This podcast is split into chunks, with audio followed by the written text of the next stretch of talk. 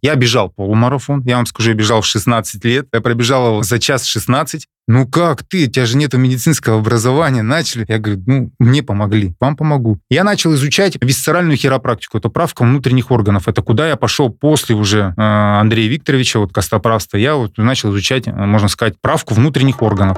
Здравствуй, я Сергей Черепанов, основатель бегового клуба Академия Марафона. Ты слушаешь подкаст «Держи темп», подкаст о любительском беге и любителях бегать, от слова «любить». Чтобы не пропустить новые эпизоды, подпишись на «Держи темп» там, где тебе удобно нас слушать. И если тебе нравится то, что мы делаем, поддержи проект отзывом на Apple подкастах или сердечком в Яндекс Музыке. Приятного прослушивания.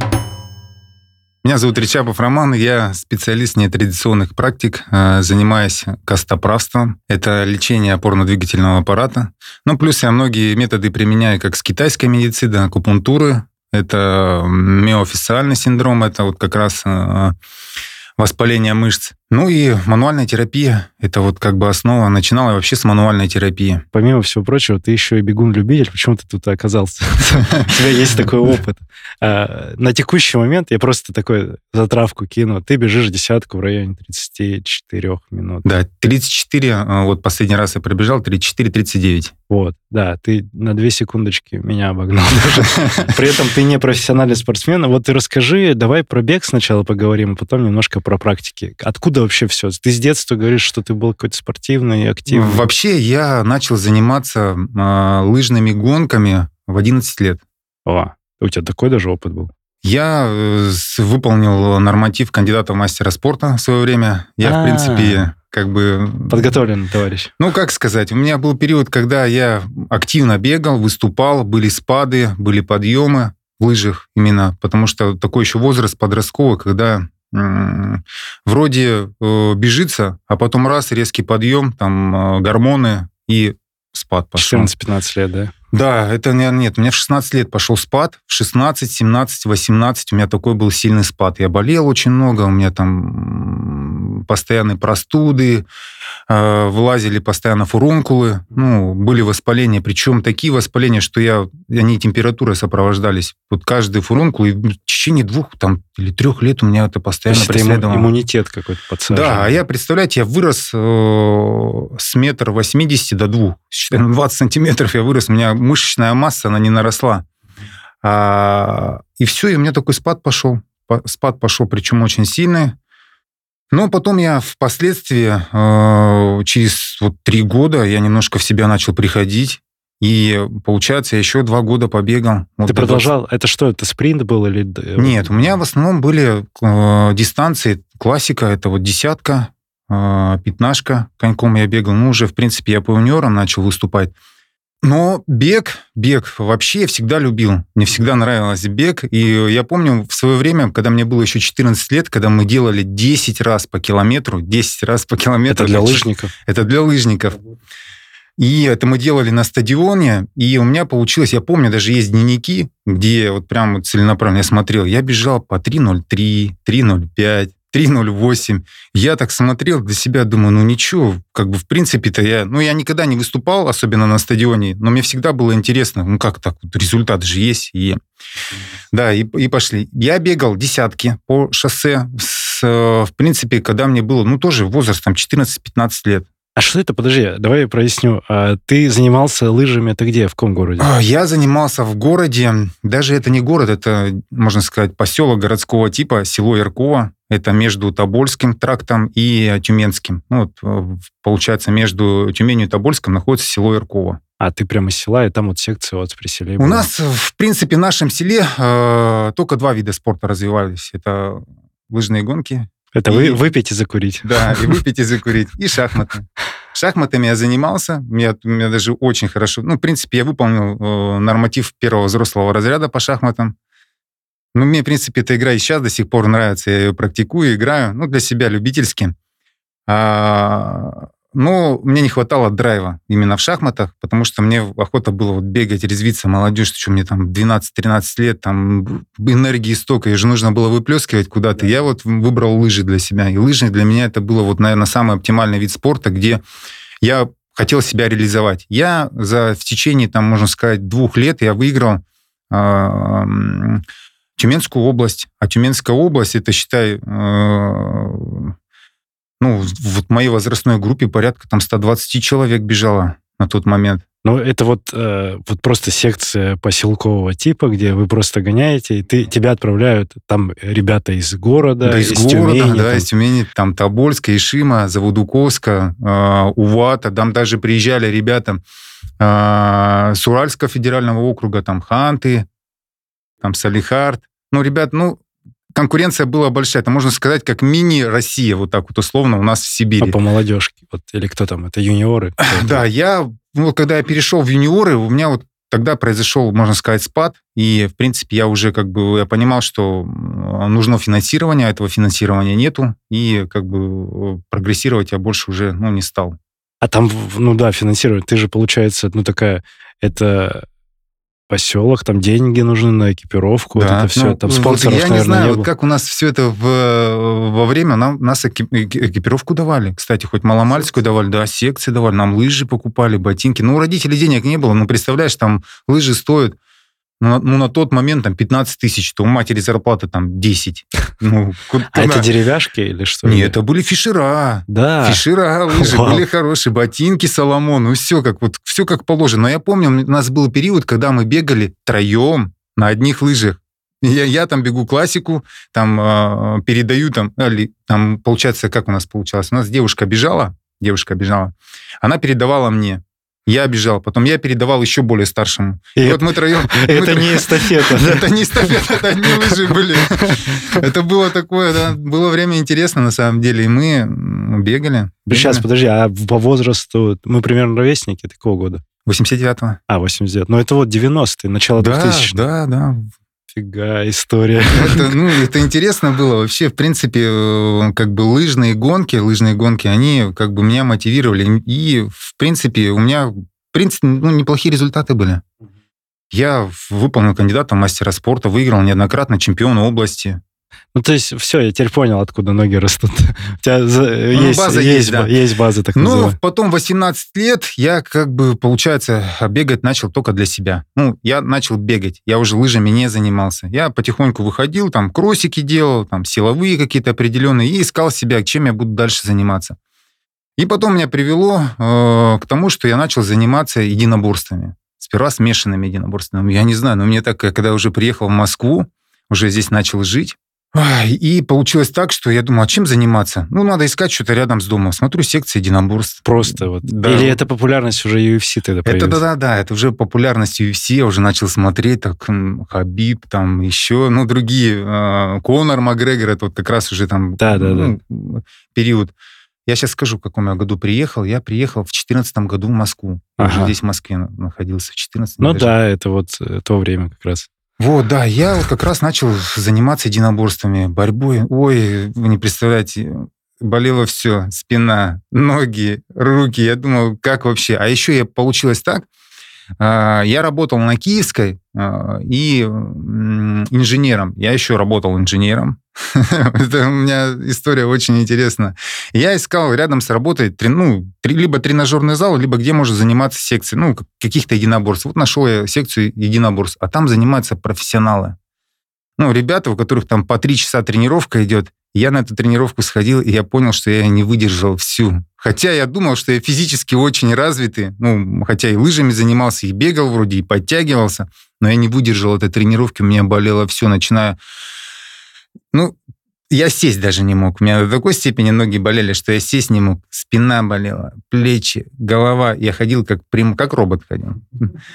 Но прошло буквально, наверное, э, неделя, я втянулся, я втянулся, и вроде ничего и начало получаться потихоньку, потихоньку. Я так начал заниматься вот единоборствами. А какая была задача? Да никакой особой задачи себе не ставил. Просто, ну, интересный вид спорта для меня был. Какой-то новый вид Просто спорта. Просто активность, чтобы как-то себя... Поддерживать себя. По -по поддерживать. Бодрым быть. Ну, в один прекрасный момент я понял, что мне неудобно э, на Киевской, потому что там тренировки заканчивались там в 11 вечера, а мне еще ехать домой. И я приезжал домой только к часу ночи, а я жил в железнодорожном. Ну, это вот Подмосковье, город железнодорожный. И от Киевского вокзала, ну, там примерно полтора-два часа где-то выходило. Ох. Ну, много выходило по времени. Режим, режим ломался. Да, и получилось так, что я начал искать э, где-то рядом с домом. Ну, и я нашел, вот прям в моем же доме был спортзал. И так получилось, что я э, начал заниматься вот прям... Тоже Да, тоже единоборствами. Там тренер как раз новый был, парень такой прям мощный, интересный, он прям, прям с изюминкой преподавал там и ножевой бой, и борьба, и бокс, там, и самбо, ну, все, что можно. Сам он по первому был самбист. Но мне интересно было. Я прозанимался ровно год, и тренер ушел. Я такой думаю, ну а что делать? Пойду я дальше заниматься боксом, а, тайским боксом, тайским боксом. И все, и я такой думаю, ну а что заниматься просто так тайским боксом? У меня же внутри уже кураж появился, у меня уже начало получаться, и борьба получаться, и, в принципе, и руки, ноги, ну как бы вот ну, как тебе, как объяснить, руки не успевали за ногами, потому что что-то успевает лучше, там, либо руки работают, либо ноги. И в итоге вот тайским боксом начал прям вот погрузился в него, и где-то полгода я чисто занимался, чтобы выступить. Готовился именно к соревнованиям. А были, есть такие любители? А есть открыт, открытые ринги, они, в принципе, каждую неделю проводятся. Угу. Каждую неделю ты можешь заявиться и выступать. Но в каком-то мне... клубе это или где? Да, да в каком-то, ну, там, кто-то между собой они проводят, между клубами. Где-то в Москве там э, Федерация тайского бокса проводит, они целенаправленно готовят любителей, чтобы они выступали. И даже там. я вот сейчас могу условно да, пойти можешь, там, можешь, да. Они подбирают тебе такого же оппонента примерно по готовности, там, если ты занимаешься полгода, они ищут такого же оппонента, в принципе, чтобы он, ну, как бы равносильно был тебе. И так, в принципе, это и получилось, что я вот прям я, я скажу, я 6 дней в неделю занимался, я прям вот готовился, мы ездили в Москву, я там нашел тренера интересного, и прям я думал, ну, если надо вот выступить, значит, нужно победить. Но у меня просто другой цели не было. И все, я, по, получается, а, прозанимался полгода и поехал, выступил. Я выиграл. И это я, я, мне просто интересно было себя почувствовать в ринге. Как в ринге себя люди ощущают? Ну, вы не представляете, какие я эмоции испытал. И меня изначально пот пошел, когда я вообще перед стартом, я когда увидел своего соперника, там соперник был такой, ну, коренастый парень, ну, тоже здоровый. Я смотрю на это все, я прям выхожу, когда на ринг, думаю, ну а что делать, уже вышел, ну, значит, надо действовать, уже других вариантов не а было. А там безопасно, ты в капе был, в шлеме? Все, шлем, капа, там бинты, э, наколенники, подлокотники, там все, что можно было, экипировка полностью была. Ну, интересно было, конечно. Я вот когда э, вышел в ринг, и мы когда первый раунд отстояли, я понял, что чисто физически я его, ну, как бы превосхожу во всех. Это дыхалка, в первую очередь, потому что дыхалка у меня была, ну, она всегда была на высоком уровне, потому что дышала я всегда хорошо, особенно и в единоборствах, в боксе, там, без разницы где. Дышал я хорошо. Я его передышал просто-напросто и выиграл. То есть просто выносливость Да, вообще. да, общая выносливость. Я считаю, что у лыжников и у бегунов это самая сильная выносливость. И все, и вот так вот я э, позанимался, можно сказать, тайским боксом. Но после этого я бросил. Ты победил и такой, ну все, я понял. Да, я, мне интересно было прочувствовать себя в ринге, что такое ринг, и все, я на этом закончил свою карьеру тайского бокса. Тайский боксер, аккуратней с Ромой, два метра роста. Потом, не, я вам скажу, в один период меня заинтересовал очень сильно бокс. Ну вот, я не знаю, это вот, знаешь, как игра в шахматы. Ты начинаешь думать, ты начинаешь уворачиваться, ты начинаешь вот эти вот все вот моменты. Потому что в свое время у меня тоже не получалось так регулярно заниматься боксом, но мы собирались, там компания уже была, она сформировалась, там ребята, бывшие профессионалы, там кто-то боксом занимался, там мастер спорта, кто-то тайским боксом, кандидат мастера спорта, кто-то, ну, ребята такие прям интересные, все, все возрастные. И мы собирались, и 12 раундов стояли. Вот спаррингов. Чисто у нас э, в воскресенье это был день спаррингов.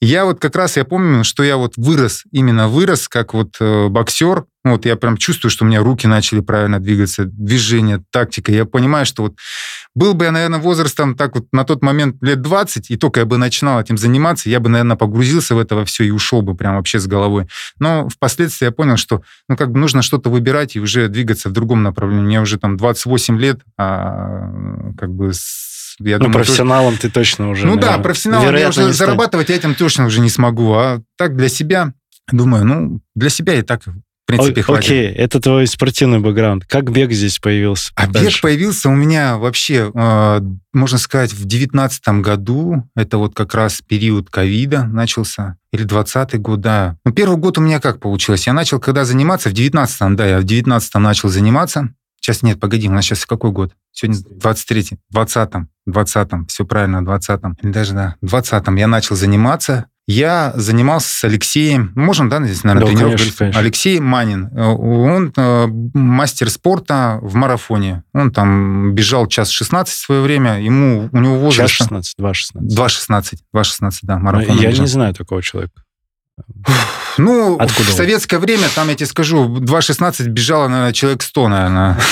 Там, наверное, тяжело, наверное, как бы определить. Э, Ну, он... Он не медийный, не обычный медийный, да, обычный человек, рабочий, он там, я не знаю, либо инженер, либо, ну, либо прораб, либо мастер какой-то, но он прям любитель-любитель бега.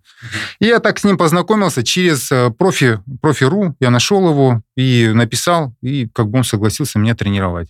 Мы с ним начали потихоньку бегать. И вроде я смотрю, у меня начала расти скорость. Начинали с 4 минут, а закончили уже по 3.35, по 3.30. Это на чем? 3.35, 3.30? На работах? На работах, да. По 1000 метров? По тысяче, да. По тысяче. Ну, у нас, в принципе, работы были... э, Мы раз делали короткие, раз делали длинные.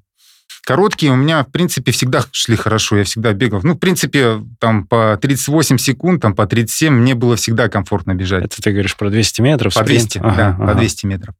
Ну, э, минута 15, там, 400 метров. А километр мне всегда вот именно не хватало почему-то. Вот где-то вот в концовку я не мог дожать. И э, когда мы с ним начали заниматься, прошло два месяца, вроде все хорошо, но пошли травмы. У меня начало болеть бедро, у меня начала болеть стопа, у меня начало болеть э, колени. Я понимаю, что вот именно при беге хож- хожу, все нормально, ощущаю себя, чувствую превосходно, вот только начинаю бегать, и все, и начинается проблема. Одно, второе, третье, четвертое. Думаю, ну что делать? Как себя вылечить? Как себе помочь? Ну, вроде как бы и специалист на тот момент, я уже как бы врачом работал, помогал людям. А как бы, ну, я понимал, в принципе, одно, что мне нужно было снизить нагрузку, либо вообще перестать бегать. Я так и сделал. С Алексеем мы поговорили, и я примерно на год, наверное, ушел вообще, э, в- можно сказать, э, в лайтовые тренировки. Ну, дело в основном силовые. Сейчас какой-то э, какой-то вывод из этого. Даже ты подготовлен на тот момент физически, вроде, был. И при этом ты все равно, э, получая какой-то объем систематически, взял и получил травму при этом. Да, получил травму. Да я не то, что я скажу, как бы, у меня не было там никаких, э, условно, э, падений там, либо еще, ну, я ничего не ломал в своей жизни никогда. И здесь вот, ну, я не знаю, видимо, Просто Ну, нагрузил может- те может, группы мышц. Да, а- те, г- которые не работали у меня. И они начали, в принципе, как бы проявлять себя, и получалось, ну что, все это было болезненно. Было болезненно, и когда я бегал, я понимал, что я не испытывал удовольствия от бега. Я понимал, что я хотел испытывать удовольствие от бега. Вот как я смотрю на всех, и они получают удовольствие, эмоции. А я, когда начинал бегать, у меня прям, ну, какие-то работы делать более такие серьезные, я понимал, что все, у меня начинает болеть бедро, начинает болеть стопа, начинает болеть ахилл, там, надкосница. Я понимал, что у меня, возможно, где-то техника бега нарушена, потому что я никогда легкой атлетикой профессионально не занимался, и мне всегда было интересно именно э, заняться, э, ну, научиться правильно бегать. Я как бы обратился вот именно непосредственно к тренеру. Ну, и, конечно, они мне начали перестраивать технику моего бега. Там у меня шаг широкий был. Он говорит, нужно чистить, более часто бегать. Я, ну, представляешь, 2 метра, еще нужно чистить. Я думаю, ну как, как они чистят? Я начинаю чистить, у меня пульс начинает расти, мне некомфортно становится. Я вроде пытался, пытался, пытался, пытался. И вроде начало немножко получаться. Ну как ты, а как вот с травмой, ты говоришь, вот это все болело, ты в итоге вот сейчас пост, постфактум что скажешь, это какая, в чем причина была? Причина, э, ну, во-первых, э, вообще я считаю, что Физиологией, если даже, даже не то, что физиология, а просто неправильно выстроенный э, грамотно ну, тренировочный процесс. Мне нужно было изначально дать более силовые работы, силовые работы. Но я вот как бы просто спустя время анализирую. Мне нужно было дать более э, силовую работу в плане как раз укрепить бедро, делать больше, наверное, э, беговых упражнений, даже подъемы в горочку, там, я не знаю, такие даже, даже ускорения в горочку делать, даже не акцентировать свое внимание, особенно первый год, на каких-то таких серьезных работах. А у меня сразу пошли серьезные работы. Я вот как будто как стал профессионалом и начал делать... И сразу 10 по 1000, по 330. Да, да. Я, у меня... И, кстати, скорость-то начала расти моментально. Ну вот я буквально месяц позанимался, я уже там десятку пробежал за 36 минут. И все, я такой думаю, ну, я думаю, сейчас 36, 35, 34, и все, оно пошло, пошло, пошло. А тут раз, уже 36, и у меня пошли травмы. Ну вот э, опорно-двигательный аппарат не укреплен был, получается, Да, именно при ударной Да, нагрузке. да, при ударной нагрузке. Ее просто не было, считай. Ты представляешь, я 16, ну, никакой 16. э, На тот момент, когда я бросил заниматься, мне было 20, 6, Ну, 28, лет 15. да, даже 10. 10. лет, да, 10 лет мы возьмем. Вот 10 лет я, можно сказать, не бегал вообще. Ну, бегал, ну, там раз в неделю пойдешь, просто там 8 километров пробежишь, там по 6-7 минут, и хорошо.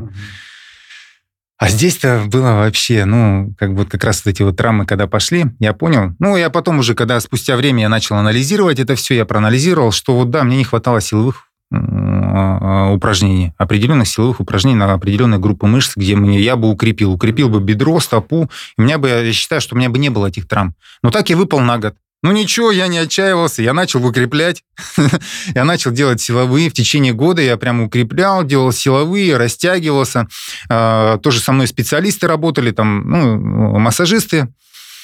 И все, я думаю, ну, надо начинать опять. И все, первый мой старт, я за две недели так побегал, поготовился, смотрю, ноги не болят, ничего не беспокоит, и пробежал за 39 минут Десятку. десятку. Продолжение разговора через несколько секунд, а за подписку на наш телеграм-канал тебе плюс 10 к скорости. Ссылка в описании.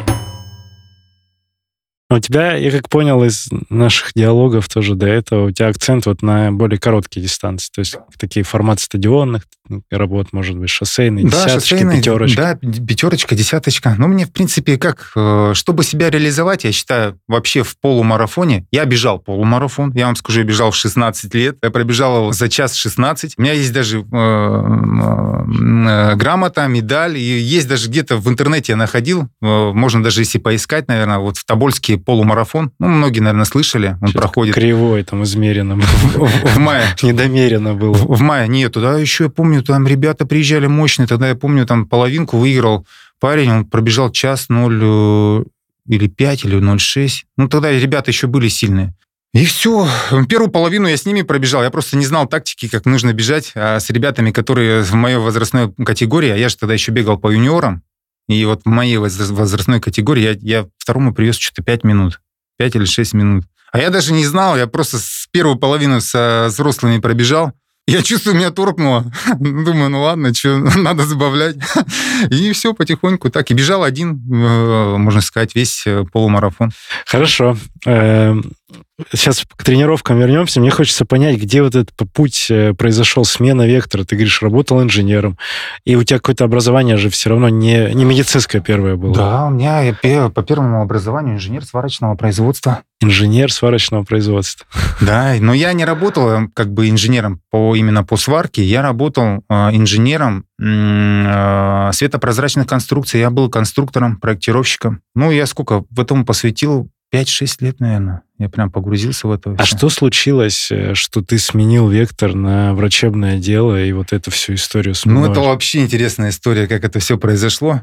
А, в- Я когда работал на Киевской, вот я не знаю, это все, вот, знаешь, как, вот, как сумбур такой, но это получилось так, что у меня начала болеть спина. У меня начала болеть спина, когда я начал заниматься единоборствами. Она болит так сильно, что я в один прекрасный момент э, ну, просто не встал на работу, и я вот лежал в таком и не повернуться ни влево, и ни вправо. Я вызвал э, скорую домой, ну, чтобы вообще э, хотя бы участковый врач приехал, посмотрели меня. Ну, они меня направили, соответственно, участковый врач приехал, он меня направил э, в поликлинику, чтобы я приехал, чтобы меня врач смотрел. Но когда я приехал к врачу, врач меня ну, он даже не смотрел.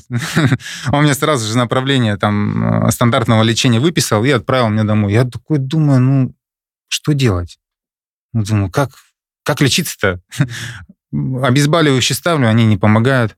И получилось так, что я начал искать, ну, в свое время мне э, моя девушка сказала, говорит, ну, найди Костоправа. Я такой думаю, кто такой Костоправ? И как-то вот, э, думаю, и не знаю, думаю, как, какому костоправу еще без медицинского образования идти.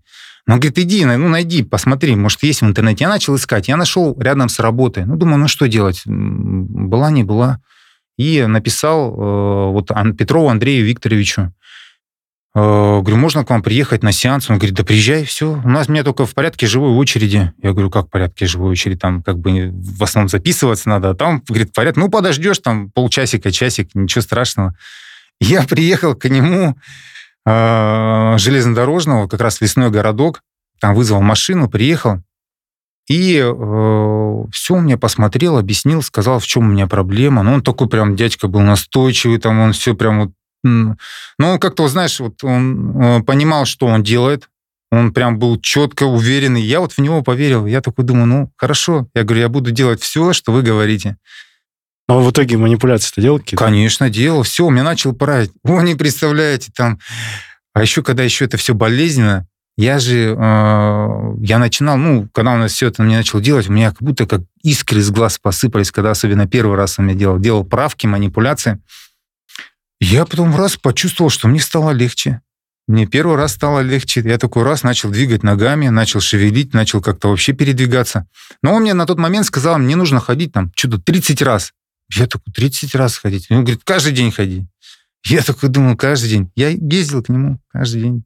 И все, я потом смотрю, мне все легче, легче, легче. И вот с того времени, можно сказать, это был год, 16-й год, наверное, да, 16-й год, когда он мне помог, на ноги поставил. Все, я такой говорю, Андрей Викторович, научите меня.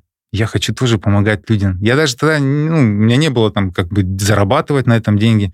Просто мне интересно стало. Потому что мне помогло. Ну, человек без медицинского образования, он мне помог. И у меня прям такая, прям, ну, я смотрел на это все и понимал, что это работает. Это работает. И вроде как бы все элементарно, там ну, нету таких каких-то, э, как, как объяснить, там тер, терминологии там, медицинской, что вот там, знаешь, они приходишь, они начинают грузить там какими-то терминами или еще, еще, еще. Ты, не пони... ты сидишь и не понимаешь, что с тобой происходит. Ну, в большинство степени люди не понимают, что с ними происходит. И он говорит, да, давай. А я у него был первый ученик вообще, как бы он до этого никого не обучал. И он такой говорит, ну давай попробуем. И вот после, тогда он меня обучил, мы с ним учились ровно месяц, я к нему ездил каждый день. Я там даже супругу свою тогда помню, ну, говорю, давай со мной, я буду на тебе учиться, тренироваться. Он мне сказал, сможешь найти 10 человек? А я же работаю инженером, там все больные. Я говорю, ребят, я говорю, сейчас учусь, я говорю, поедете со мной, ну, как бы я вас бесплатно буду лечить. Они такие говорят, ну как ты, у тебя же нет медицинского образования, начали. Я говорю, ну, мне помогли, вам помогу. И они согласились. И вот так вот мы прямо оравой э, с Киевского вокзала садились на электричку и ехали. Похоже на какую-то секту. Да, похоже на секту, но я вот начал с ними работать, и, в принципе, все было хорошо. Как бы всем я помог на тот момент. Все были довольны, всем понравилось. А еще как бы Андрей Викторович, он такой харизматичный человек, он такой большой, прям, ну, и э, фактурный. И вот когда на него смотришь, ты понимаешь, что, ну, прям вот Костоправ, Костоправ. Там у него рука вот на, на две моих, там смотришь на него. И, в принципе, все у меня начало получаться. И после этого я начал параллельно работать инженером и принимать людей. А как я принимал людей? Я договорился в зале, в котором я занимался единоборствами. Я говорю, можно, ребят, я вас буду принимать людей? Ну, когда у вас тренировок не будет. Они сказали, хорошо. А там постоянно где-то что-то, где-то борцовский зал пустовал, где-то боксерский, ну, там зал тоже пустовал, там везде маты были. А мне этой разницы не было, я принимал на матах. И вот так вот я начал вести параллельно. Э, вот. На матах и с матами, прошу заметить. Да, да, да, да, на матах, да, и с матами. Я вот приним... Мне удобно было, я вот Э, работал, условно, в 5 я заканчивал, в 5 приходил, ходил на тренировку, там, с 8 там, до 10 я мог принимать людей, там, одного, двух, кто там знакомые, родственники приходили, там, ну, всем было интересно. Ну, вот смотри, а не кажется ли тебе, ну, вот ты говоришь месяц всего, это же всего лишь месяц, э, даже если вот глубокого погружения, не выглядит ли это шарлатанство? Не, ну, конечно, это выглядит с точки зрения, когда люди понимают, что ну, я же это говорю, же ну я вообще изначально манипуляции бы, с телом. Да, тем конечно, более. манипуляции с телом, что, конечно, для этого, э, в принципе, ну как бы так ну, логически мыслишь, и ты понимаешь, что, ну, конечно, этого мало месяца. Но, в принципе, а если посмотреть, э, как обучают у нас, например, э, мануальной терапии, трехдневные семинары.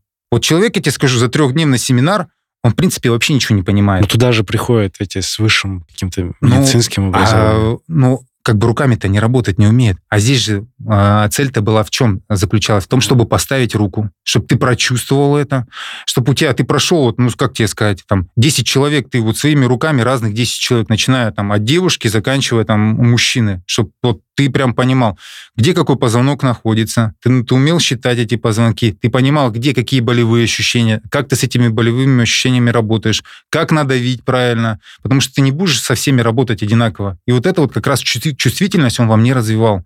И он во мне ее развил, эту чувствительность. Я на, на, научился чувствовать руками ткани, напряжение, да, точки напряжения, э, сам позвоночник, мобильность этого позвоночника. И, в принципе, у меня начало это получаться, причем очень хорошо получаться. И после этого я вот как раз начал э, уже практиковать свою деятельность. Но ты потом же все равно какие-то, у тебя были и курсы, и вот э, спустя время ты там и медицинское образование сейчас ну, заканчиваешь. Вообще изначально как получилось? Я вот когда отучился у Андрея Викторовича, еще два года, два года я просто, ну, принимал, ну, как сказать, работал и принимал. Я ну, даже не думал, что получится у меня вообще как бы быть костоправом или нет.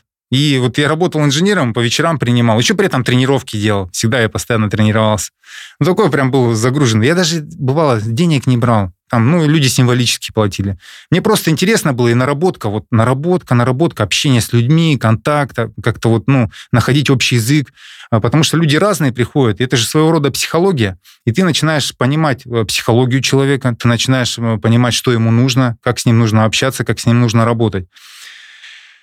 И все, и два года я, можно сказать, на вольных хлебах нигде не учился, просто вот то, что мне дал знание Андрей Викторович, я их применял. Потом я понимал, что, в принципе, э, как бы уже народу очень много. Ну, я, ну, народу очень много было. Тогда я Это вот, что, когда... сарафанное радио? Работает? Сарафанное радио. Сарафанное радио было в основном. И народ уже там, я не знаю, нет, ну как бы не то, что там прямо именно сарафанное радио. Я, конечно, у меня были, э, я вел на тот момент уже контакт. Ну, мне просто было интересно, я начал, да, посты, да, ВКонтакте. Контакт, потом пошел Инстаграм, я начал выкладывать свои посты в Инстаграме. Э, и вроде как бы, ну, люди читали, всем было интересно, люди шли ко мне. И все, и как бы, в принципе, я понимал, что народу очень много, и мне нужно как-то развиваться дальше. Я понимал, что во многих проблемах я не могу помочь человеку при там, э, тех же самых острых э, каких-то хронических заболеваниях. Я начал изучать висцеральную хиропрактику, это правка внутренних органов. Это куда я пошел после уже Андрея Викторовича, вот костоправства. Я вот начал изучать, можно сказать, правку внутренних органов. И я удивился, что это вообще уже еще новый мир. И это расширило мой вообще кругозор, в принципе, лечения. После того, как я узнал про висцеральную хиропрактику, я пошел на иглотерапию. И это меня еще расширило. Я уже понимал, что, в принципе, в каких-то моментах можно применять иглотерапию. Где-то можно работать висцерально, где-то можно работать уже э, с помощью э, жестких техник. И потом я уже думаю, ну, а что делать? Поступил, поступил я э, на фельдшера. Помимо фельдшера я поступил еще э, в Международную академию остеопатии. Я вот учился 4 года в Академии остеопатии. Я прям вот целенаправленно, мне было интересно вот как раз остеопатические методы. Ну, как я к этому пришел? Мне очень много пациентов приходило говорят, вот, там есть специалист, он руки на голове подержал, и головная боль прошла. И для меня это было, вот вы не представляете, ну, что-то такое сверх. Я думаю, ну, это какой-то дар у человека, наверное. Ну, я еще на тот момент многие процессы процесса не понимал, я еще не поступил как бы в мед, ну, только поступил. И э, я начал искать вот про остеопатию. Что такое остеопатия? Я погрузился в нее 4 года, я прям закончил, все, получил дипломы, сертификаты. Э, закон... а, а спустя время проводить эти руки на голове, это что, если вот сейчас а простыми это, словами? Э, простыми словами, это краниосакральная терапия. Это вот как раз э, работа с твердой мозговой оболочкой. И там э, расслабляется условно э, ликвор, вот эта жидкость, которая, ну, мозговая жидкость, она расслабляется. И человеку сразу такое раз... То есть просто касание или манипуляции какие-то? Ну, там, э, можно сказать, такие глубинные процессы происходят, как бы движение тканей. И вот э, там настолько развивается пальпаторная чувствительность, что ты начинаешь ощущать вот эти вот все вот моменты микродвижения. А там происходит в основном микродвижение. И вот в свое время я вот как раз погрузился туда, прям очень сильно погрузился, мне это очень нравилось. Это, в принципе, оно работает.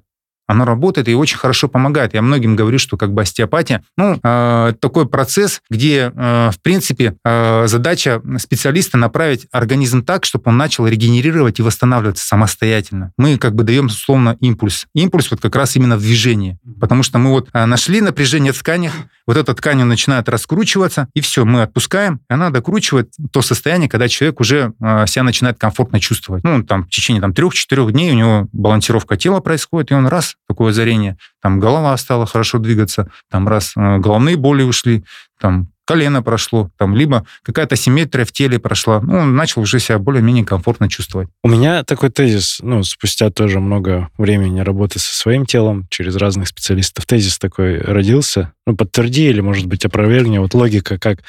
Вот э, есть некоторая, ну, может быть, травма или проблема с телом у человека на физическом уровне.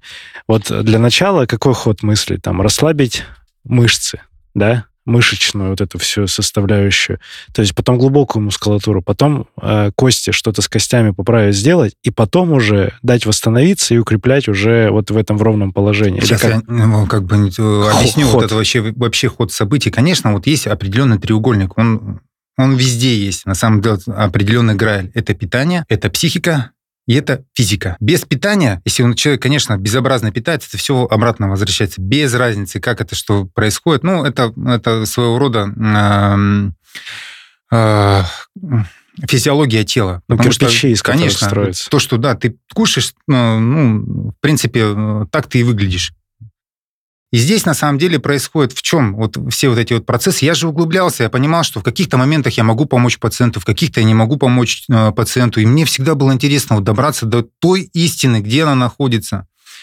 Э, и в свое время, когда я изучал вот как раз в остеопатии невральные техники, а там прям целый такой спектр был, и мы там, можно сказать, у нас э, семинаров, наверное, семинара три, наверное, было таких прям вот интересных вот как раз по а, работы с нервами. И, и у меня такое в свое время озарение произошло, и раз я начал понимать, в чем причина? Почему, например, а, плохо работает там задняя мышца бедра? Почему плохо работает передняя мышца бедра? И когда мы начали это все пальпаторно чувствовать, что в этих зонах есть напряжение, и э, когда мы начинали уже более глубоко копать, я уже начал более глубоко копать, там, изучая книги различные по как раз миофициальному релизу, там, синдромы, там, еще я наткнулся на очень одну интересную книгу. Я сейчас ее название не помню, потому что это было давно. Э, но там как раз работа именно с триггерами. И вот там вот как раз э, момент был, что миопрессура. Миопрессура – это как раз давление на мышцу. Я вот тогда в свое время я понял, что, в принципе, вот эти вот точки, чтобы на них добраться, они бывают очень глубоко. Особенно у нас, например, если взять квадратную мышцу поясницы, она объемная мышца, она очень объемная мышца. И если там есть напряжение, она давит также и на позвоночный столб, она также давит и на внутренние органы. И я, как,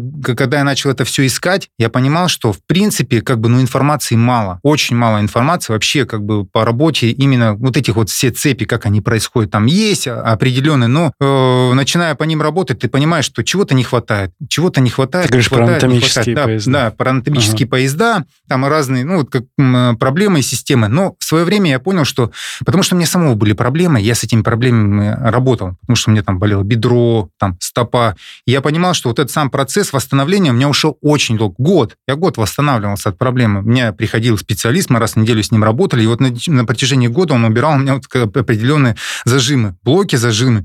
И мы до сих пор работаем, потому что я понимаю, что как бы полностью убрать, ну, это довольно очень тяжело. А это все копилось годами. Годами она накапливалась, накапливалась, накапливалась. И вот эти вот как раз эм, узелки, которые есть который, вот представляете, вот этот э, фиброз, вот сама мышца, а в ней фиброзированная ткань. Вот если взять тот же самый, например, бюштекс, да, ты взял его, его же отбивают, чтобы мясо мягкое было. Здесь примерно тот же самый процесс, тот же самый происходит. Вот эта сама ткань, она твердая, и она тянет за собой разные структуры, начиная там костные, висцеральные. Я не спорю, что у нас э, эти вот зажимы есть, они есть и в животе. Я многим также говорю, чтобы они делали самомассаж живота. Самомассаж живота – это что происходит? Это расслабление брюшины, брюшинного пространства, там, печени, почек, там, внутренних органов, чтобы у нас лучше работало пищеварение. Всегда нужно уделять, это вот как лайфхак, особенно для спортсменов, чтобы себя вообще комфортно чувствовали, утром, каждое утро делайте по 10 минут вот висцерального массажа. Это, в принципе, элементарно, там, масси массировать. Вот нашли где-то напряжение, точку. Бывают же испаечные процессы, там, в кишечнике, бывает там напряжение, там, брыжейки тонкого кишечника, бывает напряжение, там, э -э желчного пузыря. От желчного, ну, не зря говорят, желчный – это король всех органов, потому что от него очень много... Все зависит наше пищеварение. И здесь вот как раз мы с самого утра встали, выпустили желчь, вот продавили, и человек, вы не представляете, это вот, вот можно, не применяя никаких таблеток, сразу вот, знаете, такую вот легкость получить прям вот с самого, вот самого утра. Вы получили легкость, заряд бодрости, и, в принципе, как бы у вас начала работать хорошо пищеварительная система. Потом уже можно делать какие-то определенные гимнастики, практики, там еще, ну, и тот же самый бег. Вот я считаю, что человек, который э, занимается э, с работой внутренними органами, у него результаты намного выше, чем у тех, кто не занимается. Интересно. Эм, ну хорошо, звучит очень так это все красиво. Были негативные отзывы какие-нибудь? Ты можешь про них рассказывать? Да, как бы знаешь, э, как объяснить, они всегда есть. Они на самом деле как бы без них никуда, и человек не растет, когда нету негатива никакого. Э, потому что мы же, я всем помочь тоже не могу, потому что люди разные, с разной психикой приходят, у каждого свое, свое видение, как его должны лечить. И здесь, э, в принципе, как бы я не считаю себя каким-то волшебником, магом или гуру в этой области, но э, свои закономерности и свои какие-то определенные вот моменты, триггеры, я знаю. Я стараюсь человеку донести именно правду, сказать ему, как оно должно быть. А там уже для себя он сам решает. Потому что в свое время я прошел очень многое. И я видел, как лечат. Я понимал, что люди проходят, там, я тебе скажу, семь кругов ада. Семь кругов ада проходят, чтобы вообще прийти, ну, да, даже добраться, до, добравшись до меня, когда у них уже и проблемы с психикой, и проблемы уже там идут, помимо психики, там уже какие-то нервозы происходят, у него там какие-то обострения еще, помимо того, что у него проблемы с мышцами, там, с животом, у него еще какие-то там э, хронические патологии уже начинают развиваться. И, конечно, с таким человеком очень сложно работать. А в основном ко мне такие люди и приходят, уже с такими, с более глубокими проблемами. А что скажешь вот по поводу классического представления? Вот ты приходишь, ну, не ты, например, а вот кто-то приходит к мануальщику, а ему сразу по умолчанию он говорит, ну, вам надо 10 сеансов купить и проходить эти 10 сеансов. Вот все ли так очевидно в 10 сеансов? я, я всегда, вот как я объясняю э, человеку, что э, вот специалист, он не может знать. Вот, э, вот эта вот аксиома, она есть. И мне изначально мой э, наставник говорил, вообще, вот Костоправ, к которому я изначально ходил, он мне рассказывал, э, что, ну, говорит, Ромка, я, говорит, не могу тебе сказать, сколько вот нужно тебе ходить именно. Ну, твое тело, оно само поймет. Вот когда ты уже почувствуешь, что ты себя чувствуешь хорошо.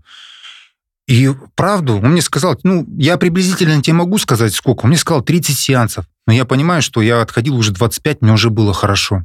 Он мне, он мне помог. Но он уже, говорит, на свое усмотрение. Ну, он говорит, ты можешь поддерживать, приходить ко мне, как бы уже дело твое. Но он мне объяснил, что первое, что происходит, когда мы начинали лечение, он мне все хронологию, ну, э, события мне рассказал, как это все происходило. А, поначалу эйфория была, такая раз, легкость, потом спад пошел. Вот тогда я уже, значит, думал, а может, это не работает, и мне уже в голову приходило, что, а может, это не работает. Но он говорит, подожди немножко, и пойдет подъем. И пошел подъем. И когда пошел подъем, я тогда раз, у меня пришло озарение в принципе-то он был прав. Ну, то, что он говорил. Подъем это в чем? Что ну, вот? что я начал, ну, как тебе сказать? Тело своего, себя вот Ты представляешь, вообще, любое вмешательство в тело – это стресс. Да. Это стресс. Своего рода, как бы, тело не понимает, что с ним происходит. Поначалу он где-то начинает, ну, вроде как бы и мне и хорошо, вроде такой резкий подъем, там, 2-3 дня ты вроде чувствуешь себя хорошо, а потом раз спад какой-то пошел, я не понял, что за спад там, может, температура поднялась, я начал часто в туалет ходить. Где-то у меня какие-то блуждающие боли начали появляться, там, поболело здесь, когда не болело, а здесь вообще. Здесь начало болеть, там, и ты не понимаешь, и как бы... Он говорит, это все нормально, не переживай. Я такой, ну, я доверился уже человеку, я понимал, что у меня выбора не было. Ну, когда я пришел э, в поликлинику, мне написали стандартное лечение, я понимал, что я, в принципе, там не нужен никому. Зачем я сюда пришел? Я начал искать специалиста. Я вот в свое время нашел, и он мне помог. Помог так, как, как он умел. Я не говорю, что он там, знаешь, как гуру какой-то, что он там светило или волшебник. Он себя таким не считал. Он был обычным человеком, ну, как и я, наверное. Просто он говорил правду.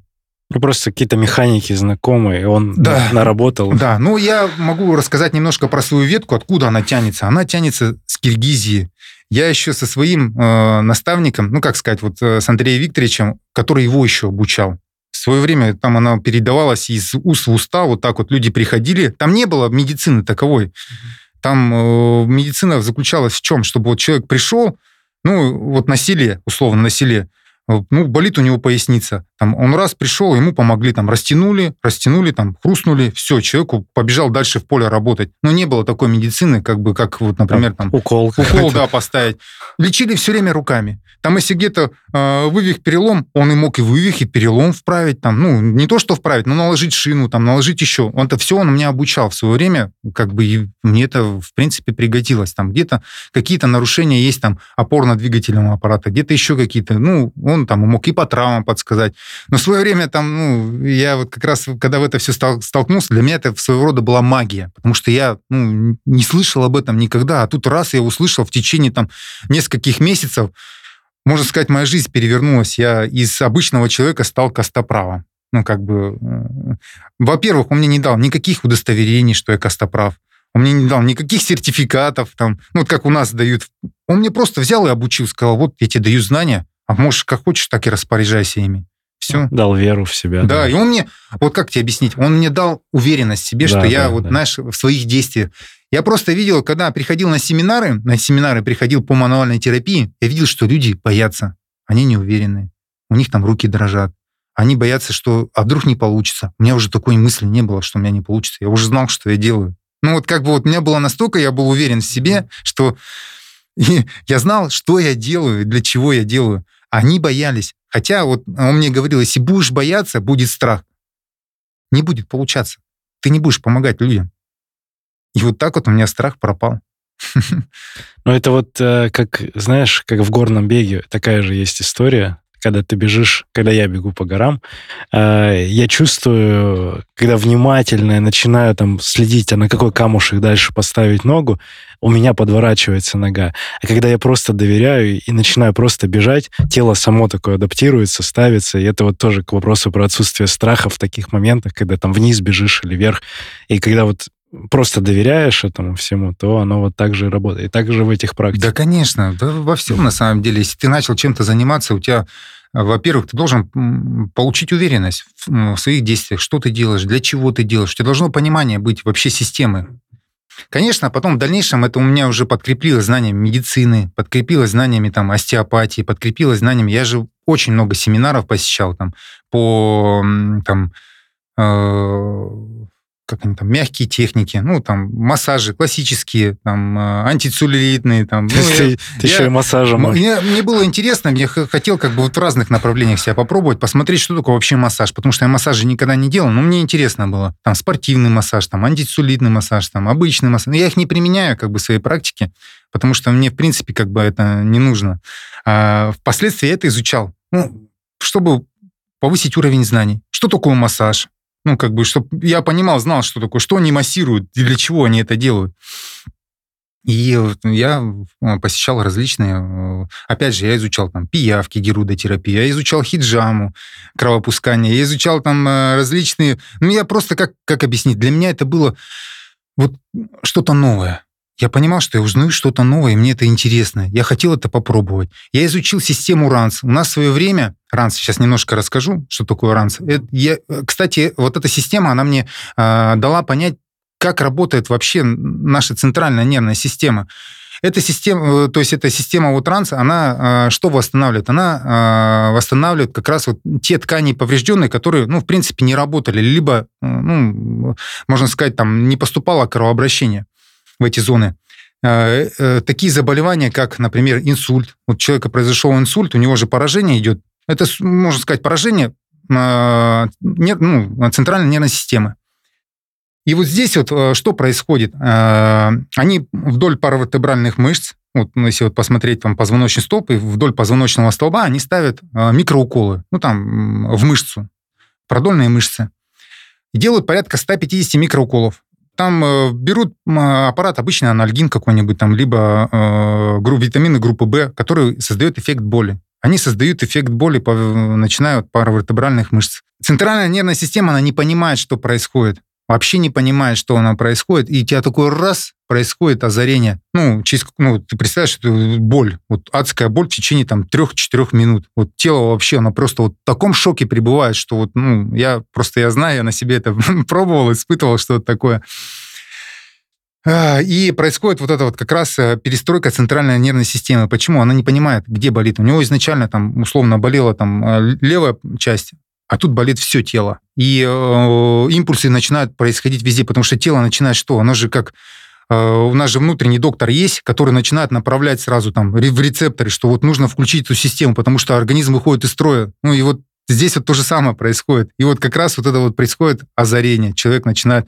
У него начинается там если у него там порез был там по левой стороне, у него начинают мимические мышцы, ну, мышцы начинают работать. Ну, это вот, знаешь, своего рода кажется магия, а на самом деле это рабочий процесс, и это вот изобрел наш, вот в Краснодаре человек сидит, который, ну, врач, обычный врач, вот. А в обычной медицине это не применяется. Он как бы вот сделал, и это работает это работает, это помогает. Люди со всего мира к нему приезжают, именно вот как раз э, там Паркинсон, э, болезнь Паркинсона, приезжают как раз э, с порезом, например, если у тебя, например, левая сторона, ну, инсульты, э, невралгии седалищного нерва, там, когда у тебя острые обострения, когда, ну, в принципе, ты вот встать не можешь ходить, а тут тебе два сеанса провели, и ты встал. И ты знаешь, для, для кого-то же это, в принципе, он ну, не понимает, как это так вообще возможно. Mm-hmm. Ну да, он потерпел там 5 минут боли, но то есть тело в этот момент забывает про ту болевую точку Конечно, и направляет да. внимание. Я вот в свое время понял тогда, что насколько у нас э, наша центральная нервная система, оно, ну, как бы за многие функции отвечает. Ну, в принципе, это как наш двигатель. Двигатель. Ну, просто в свое время мне сказали, что вот э, мышцы это двигатель, а э, условно, а сердце это уже как бы мотор наш. А здесь вот как раз у нас происходит, что мышцы наши, э, они э, первую очередь, э, как, как получается, импульс происходит с путем вот как раз нервных окончаний. Вот этот импульс, он происходит, он дает толчок мышцы, чтобы мышца сжималась и сокращалась. А если импульс не проходит, особенно вот люди, которые занимаются активно там бегом, там лыжами, ну какими-то цикличными видами спорта, мышца сократилась, и она все, она, как можно сказать, э, нерабочая стала она должна сжиматься, разжиматься, сжиматься, разжиматься, но она не разжимается. Вот она сжалась и не разжимается. И вот это вот как раз э, чувство, когда что-то начинает, ну, как тебе сказать, она может вдалеке где-то болеть. Ты ее чувствуешь, ну, вроде она так не проявляется в повседневной жизни, но впоследствии она начинает вырастать в нечто большее, там какие-то определенные патологии, проблемы. У нас почему, например, болит колено? Потому что плохо работает кровообращение. Кровообращение сустава. Происходит разрушение сустава, потому что туда не поступают питательные вещества. Это ну, как тебе сказать, это во всем так происходит. Потому что ягодица не включена. В том, что, ну, там, если искать уже дальше, почему это, вот эти вот проблемы происходят, да, там может быть ягодичная мышца, а может быть там шейная, это все может там произойти из-за шеи, может из-за грудного отдела, а может где-то в руке у тебя какой-то зажим идет, у тебя рука неправильно, хаотично ходит. И Но вот это все напряжение... равно, это вот к поездам обращаться тоже можно. Ну, можно, здесь, можно. Здесь можно. все так же связано. Конечно. То есть каждая система, она дает какое-то новое знание. Что думаешь про стельки? Вот эти все анатомические. Как, какое у тебя отношение к ним? Ну вот честно я вам скажу, я вот стельки никогда не применял, хотя мне очень много специалистов звонили и хотели со мной работать, сотрудничать в плане именно как раз по стелькам, чтобы я... Но я, э, опять же, как объяснить, я сам бегаю, я сам бегаю, я никогда никакие стельки не применял в беге, хотя у меня плоскоступие. Хотя у меня как бы с самого рождения у меня, можно сказать, проблемы со стопой.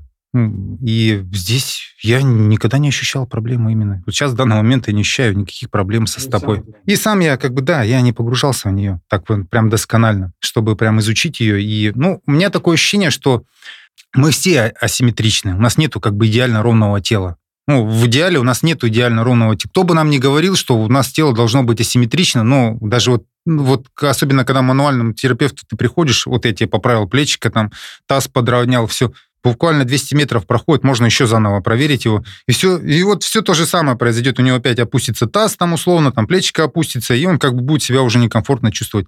Мы все асимметричны. Да, мы снимаем определенные блоки, зажимы какие-то. Где-то есть напряжение, мы его сняли, человеку стало комфортно и хорошо. Я считаю, что как бы э, стельки, они, я думаю, ну как, для чего-то же их придумали. Значит, они работают. Я не, я не говорю, что они не работают, но, они, значит, они как бы просто нужно в это погрузиться и обратиться к тому специалисту, кто этим занимается непосредственно. Ну, там, знаешь, наверное, тоже, э, я с разными тоже ребятами общался, у нас тоже были на подкасте специалисты, э, цепочка перестраивается, то есть э, добавляя стельки, ты уже меняешь, например, наклон стопы, все, уже взъем какой-то другой, все получается, и оно вверх идет по-другому, и у тебя и таз может быть. И... Ну, здесь, опять же, я вот всегда задумывался вот над таким вопросом, ну, как так происходит на самом деле? Ты себя до этого чувствовал хорошо, прекрасно, можно сказать. И тут в раз в какой-то момент у тебя начал тело твое перестраиваться. Почему оно начало перестраиваться? Ну, какая-то компенсация произошла. Почему у тебя как бы стопа, ну, как бы начала, либо завал, там, да, вальгусная стопа, либо там она вовнутрь идет, либо она наружу идет, либо там, я не знаю, я не знаю, пятка там ушла куда-то в сторону. Здесь нужно понимать, откуда идет напряжение, потому что даже если стелька, да, она где-то скоординирует, там, стопу начнет выравнивать, но проблема-то есть же, она осталась. Она может быть там икроножная мышца, потому что вот это напряжение, которое тянуло до этого. То есть оно под, как ниткой. Да, вот она, вот. же, она же вот условно, вот представляете, вот э, даже если посмотреть там э, большую часть э, зоны, например, э, когда болит поясница, вот когда болит поясница, это мышцы подвздошно, мышца, ну, подвздошно-поясничная мышца, она на самом деле отвечает, вы представляете, там такие вот пучки, такие огромные пучки, которые э, держат ваш позвоночный стоп, ваше бедро, чтобы она подымалась. Да. Здесь, если есть там какое-то напряжение, есть напряжение, оно также может и менять э, свод стопы. Вот, представляете, вот это вот вроде как бы мышца, которая находится в животе, она меняет ваш свод стопы, потому что там идет напряжение. Но мы же его не компенсируем стелькой. Оно же осталось, это напряжение. Оно, представляете, вам стельки нужно каждый год менять. Ну, условно, там, корректировать их, там, может, стопа где-то поменялась, где-то еще. Вы просто корректируете условно, как бы, ну, как тебе сказать, это как таблетку дать.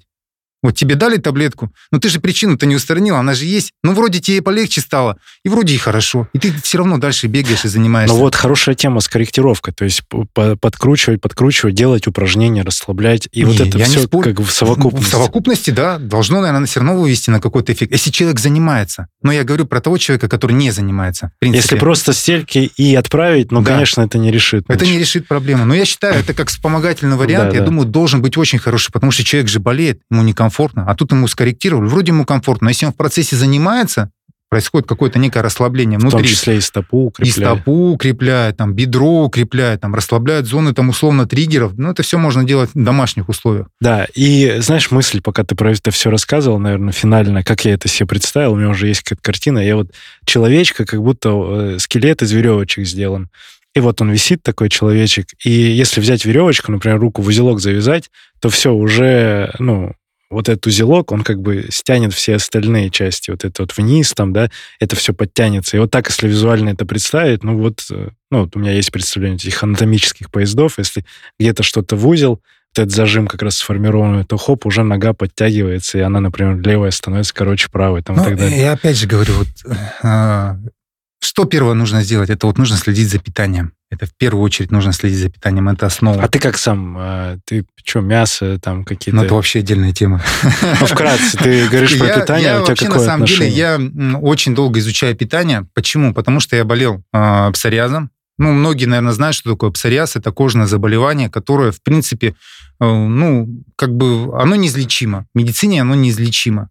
И э, люди, которые болеют этим заболеванием, они, э, ну, Конечно, многие из них ищут, как бы, как излечиться, потому что там бывает, поражает все, ну, весь кожный покров, там, начиная от головы, заканчивая там рук, там, стоп, там, шеи. Там, это и... что? Это такими коростами покрываешься? Да, коростами. Шелушение происходит. Своего рода оно намокает при зависимости там, э, от температуры либо она шелушится, либо она намокает, либо там какие-то раздражения происходят. И в свое время, ну, там мне выписывали гормональные препараты, я понимаю, что они не помогают, но я как раз начал изучать, вот где-то в 21 год начал изучать питание. Я первое время, я перешел на вегетарианство, я просто увидел, насколько моя кожа стала лучше кожа стала лучше. Я потом начал уже дальше уходить там в сыроедение, веганство там и ну, как бы и уже начал как бы более глубоко чистки делать определенные там голодание использовать, и э, кожа очистилась. А ну, сейчас к чему пришел вот спустя время? Ты ну, какой, какой тип? Что ты? Сейчас я вот на данный момент, я ну, вегетарианец. Ага. Ну, то есть ты без мяса, без молочки? Ну, ну, как сказать, я сыры кушаю, Ага, сыры кушаю, и я кушаю яйца. ага. Ну, прикольно. И чувствуешь себя легко и Ну, комфортно. я чувствую себя вообще превосходно. Как бы ничего не болит, ничего не беспокоит. Но при этом беговой объем у тебя сейчас уже в районе 100 километров. Так, кил- ну вот, вот в этом, ну, в прошлом, э, на прошлой неделе 102 километра. Как ты компенсируешь там дополнительно углеводами или добавками какими-то? Там гели, не гели, вот что-то на тренировках. Ну, и опять же, вот как вам объяснить? Здесь э, вот то, что вот как бы есть в ортодоксальной медицине, вот я не использую витамины там группы В, я не использую витамины группы там, я не знаю, там D, там омегу, там еще я не использую. Но у меня есть свои витамины. Я использую, ну, опять же, про них можно чуть потом попозже рассказать и более подробно. Э, Я использую там серотонин, я использую меланин, я использую э, тимазин. Ну, вот такие препараты, которые, в принципе, они не продаются вот так вот в публичном магазине, но это все на основе трав. Вот так вот я скажу. Это все на основе трав, либо э, как бы это все ну, натуральные продукты, которые, я не знаю, но они как-то вот мое тело, ну, такой нет усталости. Я вот быстро восстанавливаюсь. Я вот заметил, что я быстро восстанавливаюсь после тренировочного процесса. Вот кому-то нужно там, там, я не знаю, 3-4 дня, мне нужен день, чтобы восстановиться. Все, я прям чувствую себя вот, ну, хорошо. Ты в этом году как раз э, сменил тренера, ты какое-то время без наставника, без тренера был. Не, я, я занимался с тренером вот с Алексеем Маниным, да. И мы- у нас как получилось? Мы с ним позанимались. И в один прекрасный момент я понимал, что у меня возраст 33 года. Ну, еще я понимаю, что года три я могу побегать на, можно сказать, на результат. Потом уже все равно пойдет спад. Ну, как бы я не хотел, все равно мы э, физиологию, там, э, возраст не обманем. И здесь я вот, э, я понимал, что как бы да, можно идти, но это будет процесс очень долгий и, ну, не быстрый. Я как бы начал параллельно изучать, ну, разные методики. Ну, мне интересно, я как бы бегом занимаюсь, я начал изучать разные методики, смотреть, э, как бегают там кенийцы, как бегают наши спортсмены элитные.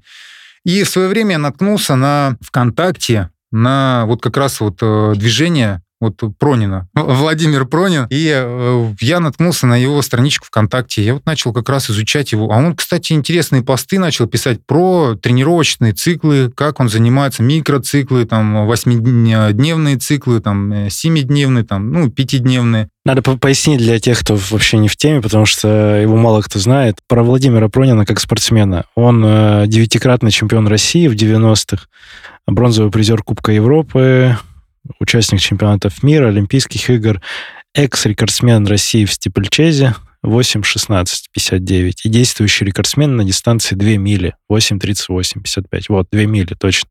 То есть это 3.200 там с чем-то.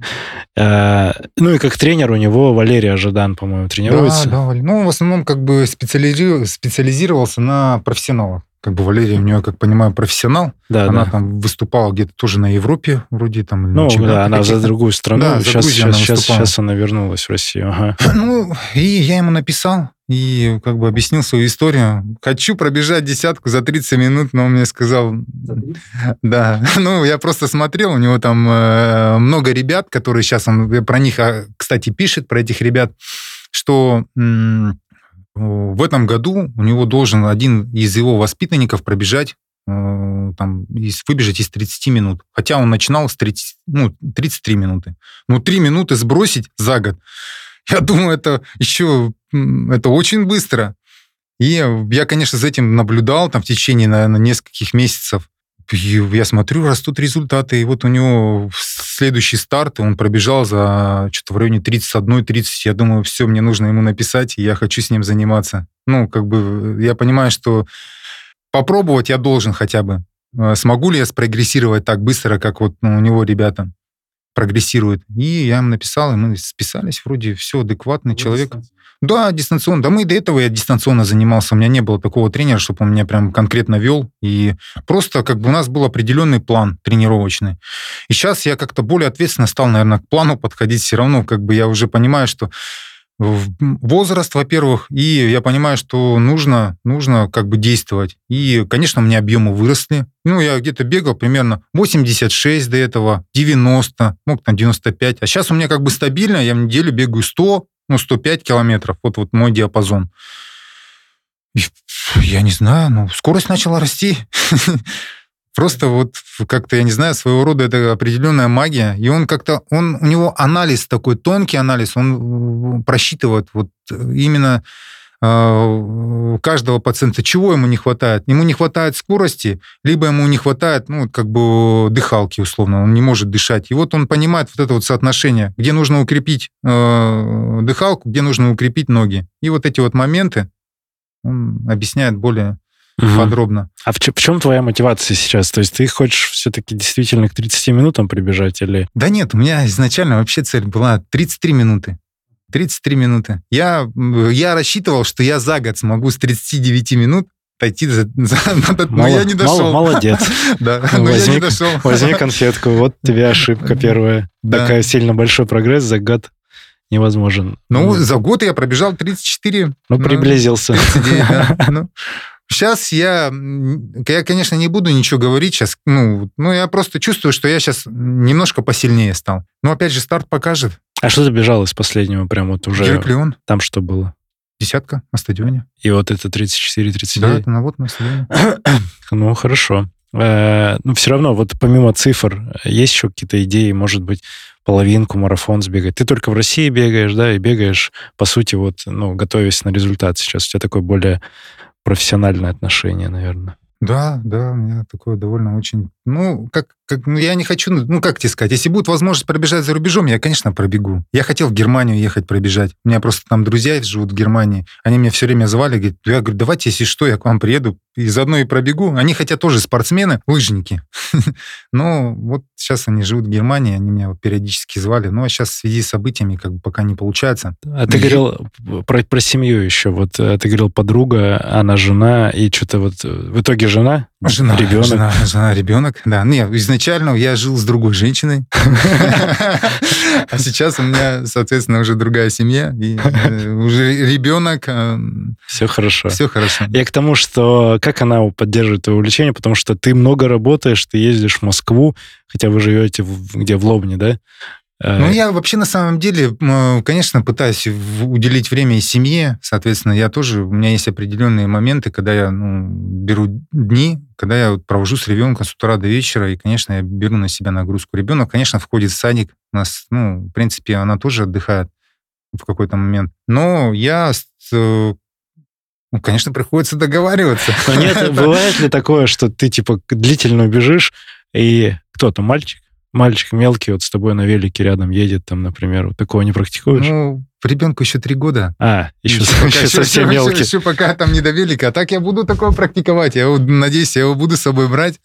Ну, да, да. я тоже хочу его приобщить к бегу. Я думаю, что он тоже будет заниматься бегом. Такой благородный вид спорта относительно. Мне, в принципе, нравится. Если еще правильный подход, и, возможно, у нас и тренера будут более образованные. Через ну, ОФП, да? Да.